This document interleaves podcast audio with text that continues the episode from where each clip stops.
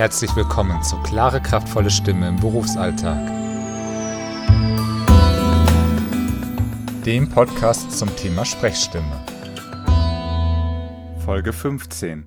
Wie wird meine Stimme lauter, ohne heiser zu werden? Herzlich willkommen, mein Name ist Felix Bender. Schön, dass Sie wieder dabei sind bei der neuesten Folge meines Podcasts Klare, kraftvolle Stimme im Berufsalltag. Kennen Sie das? Sie stehen in einem größeren Raum, haben kein Mikrofon zur Hand und fragen sich, wie soll ich denn auch die Zuhörer in den letzten Reihen erreichen? Und zwar so, dass ich am Ende des Tages nicht heiser bin. Oder Sie führen ein wichtiges Gespräch und es ist relativ laut in der Umgebung. Wie stellen Sie sicher, dass Ihr Zuhörer Sie gut versteht und dass Sie eben nicht heiser sind am Ende des Tages? Nun, es gibt zwei Möglichkeiten, die Stimme lauter zu bekommen. Die erste Möglichkeit ist, wir brauchen ja Luft, damit unsere Stimmlippen anfangen zu schwingen. Und je mehr Luft herausströmt, desto stärker schwingen unsere Stimmlippen. Ich demonstriere Ihnen das mal. Ich bringe jetzt etwas Druck in den Bauch. Hallo, hallo. Das war jetzt noch nicht besonders laut. Jetzt etwas mehr Bewegung in den Bauch. Hallo, hallo. Hm, das war schon lauter. Hallo, hallo. Das funktioniert, aber es ist ziemlich anstrengend und ich habe große Zweifel, ob meine Stimme am Ende des Tages nicht ganz schön angekratzt ist. Zum Glück gibt es ja noch eine zweite Möglichkeit, die uns unser Körper bietet. Denn der Körper ist ein großer Resonanzraum.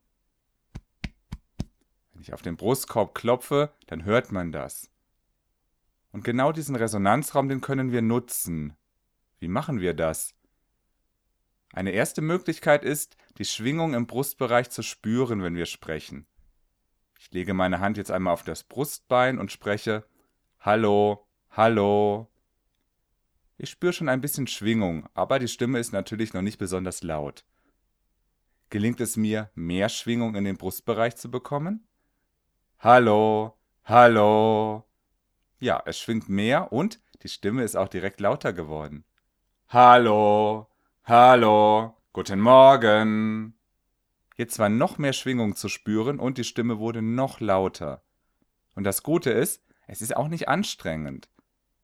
Und ich kann das ganz gut beurteilen, denn ich war die letzten Tage ein bisschen erkältet und wenn die Stimme etwas angegriffen ist durch eine Erkältung, wird sie schneller heiser. Aber jetzt gerade? Hallo! Nein, das ist nicht anstrengend. Das könnte ich auch länger machen. Jetzt ist die Frage, wie können Sie das üben?